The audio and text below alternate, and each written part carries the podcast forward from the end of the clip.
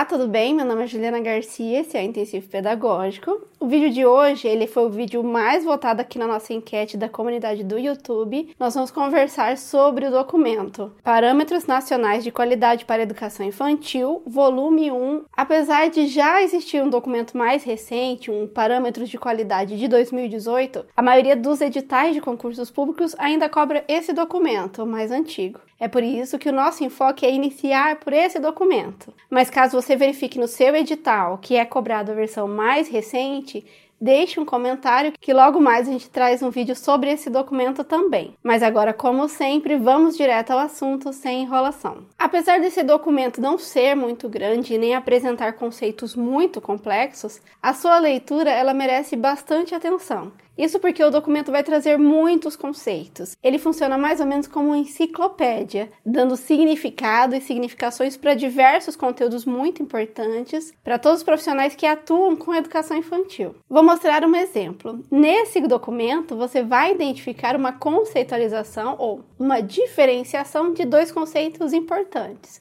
O primeiro é parâmetros de qualidade e o segundo é indicadores de qualidade. Por que, que essa diferenciação é tão importante? Porque o que nós vamos conversar hoje é sobre os parâmetros. No entanto, o MEC tem um documento sobre indicadores que foi publicado em 2009, que caso vocês tenham interesse, nós também podemos trazer a resenha. Mas vamos parar de enrolação, vamos direto à definição de parâmetros. Antes de nós utilizarmos a definição que é trazida pelo documento, eu vou trazer uma outra explicação que ela é dada nos dicionários e que vai ajudar a gente bastante. Então, segundo o dicionário ou segundo o Google, parâmetros significam um conjunto de características ou especificações. Por hora, guarde essa informação que logo mais nós conversaremos sobre isso. Já o próprio documento vai trazer outra definição, que também é do dicionário, onde parâmetro será norma, padrão ou variável. Mas atenção com a palavra padrão, porque ele há uma diferença básica da forma como a gente usa no nosso dia a dia. Padrão para esse documento busca estabelecer não um padrão mínimo, nem um padrão máximo, mas os requisitos necessários para uma educação infantil que possibilite o desenvolvimento integral da criança até os 5 anos de idade em seus aspectos físico, psicológico, intelectual e social. Além do termo requisito, há também a utilização do referencial, que tem uma função orientadora de mostrar o caminho e também ajudam na atividade de supervisão, controle, avaliação como instrumento para a elaboração das medidas de melhoria da qualidade. E o que esse documento vai falar sobre indicador? Quais são as características do indicador? Você vai observar que quando falamos de parâmetro, ele tem uma noção de teoria, de características, de informações importantes que a gente vai ter que seguir na elaboração das nossas práticas ou na realização das nossas práticas. Quando falamos sobre indicadores, você vai perceber uma noção matemática. Isso porque os verbos utilizados vão ser quantificação, instrumento de aferir, diagnóstico. O texto também vai dizer que indicadores é exatamente aquilo que ocorre após o surgimento dos parâmetros. É como se fosse um segundo passo. Parâmetros são mais amplos e genéricos, indicadores mais específicos e precisos. Feita essa definição inicial, o documento vai trazer para a gente quais são os seus objetivos, o que ele busca garantir. E durante toda a leitura, a gente consegue identificar três informações que eu vou fazer a leitura para você: promover a igualdade de oportunidades educacionais e que levem em conta as diferenças, diversidades e desigualdades do nosso imenso território e das muitas culturas nele presente. 2. Delimitar parâmetros de qualidade suficientemente amplos para abarcar as diferenças regionais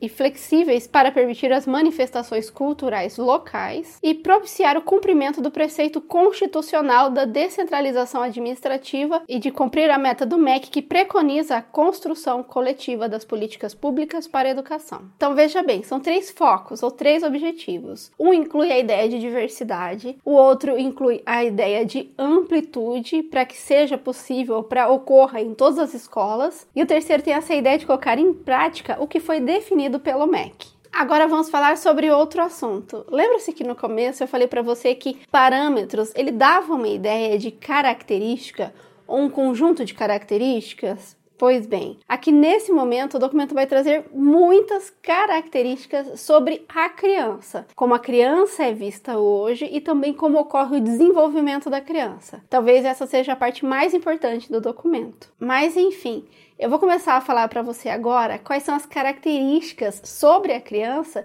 que esse documento vai trazer. A criança é parte da natureza e do cosmos, é um ser competente para interagir e produzir cultura, é um ser humano completo, constituição física, formas de agir, pensar e sentir, é um ser em crescimento, seu corpo está sempre aumentando, é um ser em desenvolvimento, está em permanente transformação, não é uma abstração, mas um ser produtor e produto da história e da cultura, e é um sujeito social e histórico que está inserido em uma sociedade sociedade na qual partilha de uma determinada cultura, é profundamente marcado pelo meio social em que se desenvolve, mas também contribui com ele. Mas não fica por aqui. O documento traz mais definições. Ele vai falar que desde seu nascimento, as crianças são cidadãos de direito, indivíduos únicos, singulares, seres sociais e históricos, seres competentes, produtores de cultura, indivíduos humanos, parte da natureza animal, vegetal e mineral. Mas por que o documento dá tanta importância para esse conceito? Ou por que, que nós devemos compreender ou mesmo ter consciência dessas definições? A verdade é que esse documento ele vai ser criado a partir de bases epistemológicas, ou seja, ele traz, ele resgata diversos estudos baseados em teorias da aprendizagem. No entanto, na prática escolar é muito frequente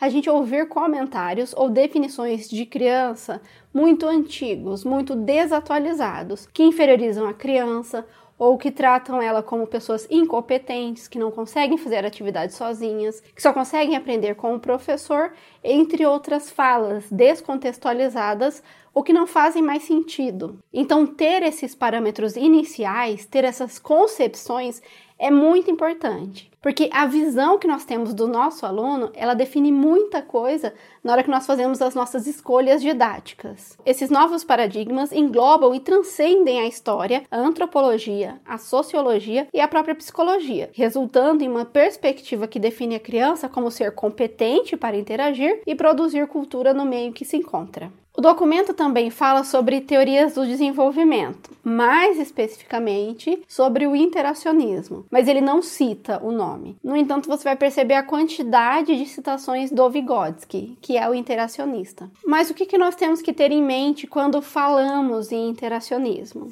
Eu vou dar um exemplo bem prático sobre o interacionismo. Assim que nascemos, nós começamos a entrar em contato com diversas pessoas, primeiro da família, depois em outras instituições, religiosas ou escola. Com cada pessoa que nós convivemos, nós vamos aprender alguma coisa. São habilidades emocionais, ficar calmo ou muito estressado. Eu também posso aprender formas de raciocinar, formas de ver o mundo e também hábitos próprios da minha cultura. Segundo os estudiosos, duas informações são muito importantes. O primeiro é a época, ou seja, os hábitos e as informações que eu vou aprender são diferentes se eu nascer em 1930 ou em 2020, e também a cultura. Uma criança japonesa vai aprender hábitos diferentes de uma criança italiana. Não é uma interação genética, trata-se de uma interação social, um processo que se dá a partir e por meio de indivíduos com modos históricos e culturalmente determinados de agir, pensar e sentir, sendo inviável desassociar as dimensões cognitivas e afetivas dessas interações e os planos psíquicos e fisiológicos do desenvolvimento decorrente. Assim como nós falamos pedagogicamente sobre a importância da interação, existem alguns fatores que nós devemos levar em consideração. O primeiro deles é: é interessante que eu conviva com muitas pessoas de muitas culturas para absorver mais informações. E a segunda informação é: só a interação ela não é suficiente. Só estar em meio a muitas pessoas não garante que eu estou aprendendo de fato algo novo. A diversidade de parceiros e experiências potencializa o desenvolvimento infantil. Crianças expostas a uma gama ampliada de possibilidades interativas têm seu universo pessoal de significados ampliado, desde que se encontrem em contextos coletivos de qualidade. Mas a partir de que momento os bebês devem começar a interagir? Antes mesmo de se expressarem por meio da linguagem verbal, bebês e crianças são capazes de interagir a partir de outras linguagens: corpo, gestual, musical, plástica, faz de conta, entre outros, desde que acompanhadas por parceiros mais experientes. E qual é a importância dos adultos nesse processo de desenvolvimento da criança? O texto vai falar que são os adultos que apresentam o mundo, apresentam os espaços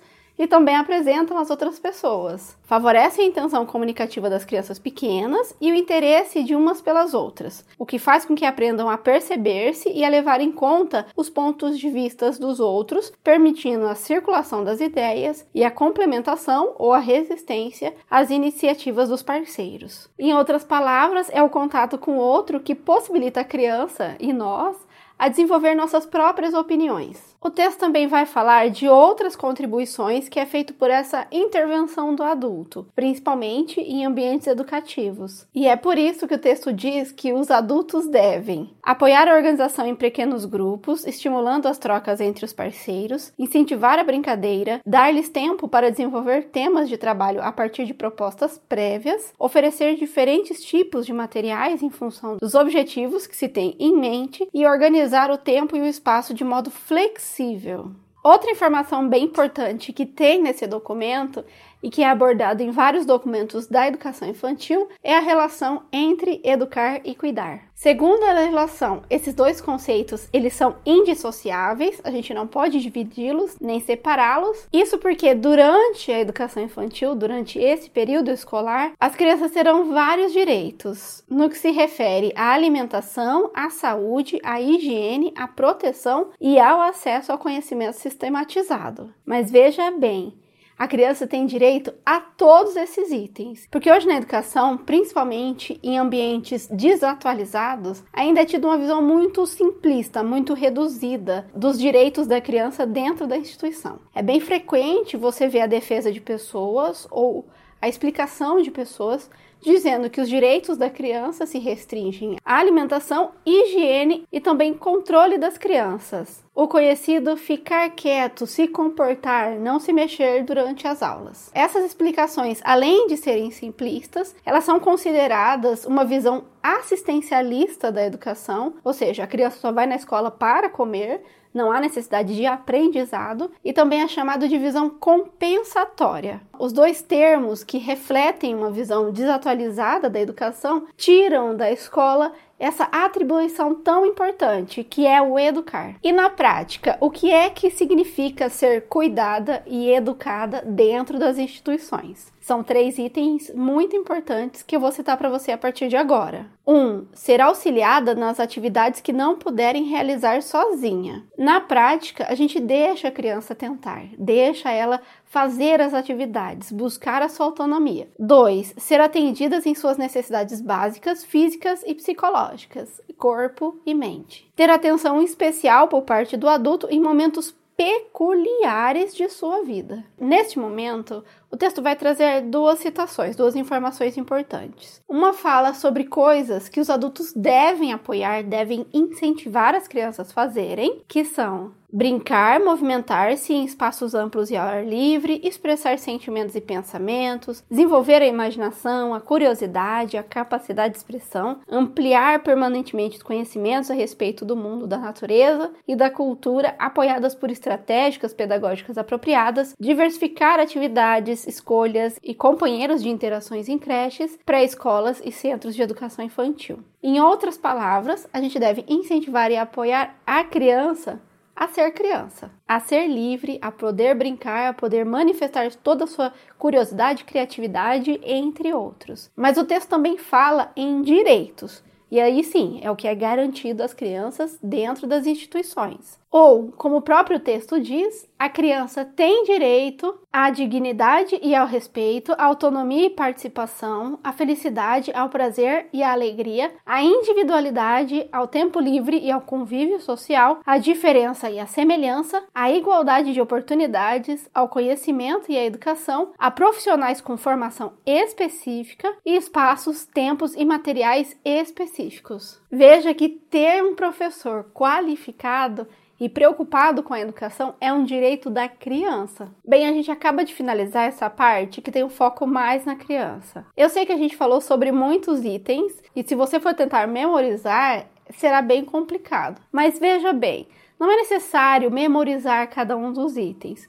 Perceba que todas as frases que foram ditas, elas demonstram um grande respeito pela criança, por todas as suas capacidades, características, individualidades, enfim, respeitá-la de forma completa. Também vai aparecer essa ideia de acolhimento, de eu aceitar as pessoas como elas são, e principalmente aceitar as características da criança em cada uma das fases. E por fim, aparece essa valorização da infância e também do conhecimento, conhecimento sistematizado, o educar. Então, se você estiver lendo qualquer conteúdo ou se você for se posicionar sobre educação infantil, observe as falas, observe as palavras. Se elas fugirem dessas ideias, provavelmente será um equívoco ou a questão estará errada. Mas se tiver consonância, tiver relação com essas ideias, aí você pode ir tranquilo. Mas agora vamos mudar de assunto. Na segunda parte do conteúdo, ele vai explorar agora as ideias sobre qualidade, qualidade da educação infantil. Mas lembre-se que aqui não estamos falando ainda em indicadores. Então, qualidade aqui, ela ainda não se mede somente pelos resultados obtidos pelos alunos nos testes de aprendizagem, mas também pelo processo educativo vivido na escola, que envolve aspectos mais amplos de formação para a cidadania, o trabalho e o desenvolvimento da pessoa. O documento traz um breve histórico histórico sobre a qualidade na educação infantil, a partir de que momento que ela surge. Fala de uma preocupação com a qualidade, com a educação que ocorre recentemente e vai dar também um enfoque bem grande na qualidade na perspectiva da diversidade ou do respeito à diversidade. No contexto brasileiro, discutir a qualidade da educação na perspectiva do respeito à diversidade implica necessariamente enfrentar e encontrar caminhos para superar as desigualdades no acesso a programas de boa qualidade, que respeitem os direitos básicos das crianças e de suas famílias, seja qual for a sua origem ou condição social. No entanto, o próprio texto diz que essa preocupação com a igualdade em relação ao respeito às diferenças nem sempre é fácil. Há também uma parte do documento em que ele vai trazer várias pesquisas que foram realizadas por universidades nos Estados Unidos, na Europa e aqui no Brasil. E aí, dentro dessas pesquisas, a gente foi buscando algumas revelações ou algumas informações importantes que o documento cita. E é sobre essas temáticas que eu vou começar a falar com você agora. A primeira dela é sobre a frequência escolar. O texto vai falar que é muito importante o tempo de permanência dentro da escola e que os estudos identificaram que crianças que entram antes dos três anos na educação infantil possuem um desenvolvimento intelectual maior. Todavia, é importante a gente ter em mente que só a frequência, exclusivamente a frequência, ela não garante essa qualidade. Ou seja, não é porque uma criança passa quatro horas dentro de uma instituição e a outra passa sete horas, que efetivamente a criança que ficar mais tempo vai aprender mais. Isso depende de novo da qualidade do que vai ocorrer ali dentro da instituição. Também é outro fator bem importante. Eles verificaram diversos ambientes que atendiam crianças pequenas e identificaram que ambientes mais formais, ou seja, mais educativos, eles apresentam resultados melhores do que aqueles ambientes que o foco é no bem-estar social. E eles observaram que esses locais mais formais, eles contavam com pessoal qualificado, currículo mais sistematizado, combinado com educação e cuidado com o um máximo de 13 crianças por adulto, e geralmente duas professoras por classe. Para finalizar, o texto também vai trazer alguns fatores que são importantes para que seja garantida a qualidade na educação infantil. E segundo esse estudo, são imprescindíveis a formação dos professores, o currículo e a relação da escola com a família. Depois de abordar esses aspectos, que eu considero os mais importantes, o documento vai trazer uma relação de diretrizes e também outros documentos que são importantes, que eles utilizaram aqui ou também que a escola deve utilizar. Eles trazem a citação de quais são todas as diretrizes utilizadas e uma pequena definição sobre como a gente pode utilizar essas diretrizes. No entanto, como esse documento é de 2005, existem muitas informações desatualizadas nesse documento, como por exemplo a LDB, o que é citado lá já foi alterado. Mas é importante que você saiba que a gente verificou o conteúdo até a página 30 faltou pouca coisa para a gente concluir. Mas é claro que eu não vou te deixar na mão. Aqui no canal a gente já tem um vídeo sobre a educação infantil na LDB, vai estar nos cards, e também sobre as diretrizes da educação infantil, que também vai estar aqui nos cards. Lá você vai encontrar as informações mais atualizadas e de forma mais completa do que foi apresentado aqui nesse documento. Bem, como sempre, eu vou ficando por aqui. Se você gostou desse vídeo, se esse assunto é importante para você, não se esqueça de curtir o vídeo deixar o comentário. É só assim que eu fico sabendo qual conteúdo a gente traz ou deixa de trazer para o canal. E se você está estudando para concurso, não se esqueça que lá no intensivo pedagógico do nosso portal, a gente vai começar a segunda parte desse vídeo, onde eu vou falar como é que esse conteúdo cai na prova, vou resolver algumas questões com você e você terá mais 20 questões comentadas para resolver e nunca mais ter dificuldade com esse conteúdo. Por hoje é só um abraço e até a próxima!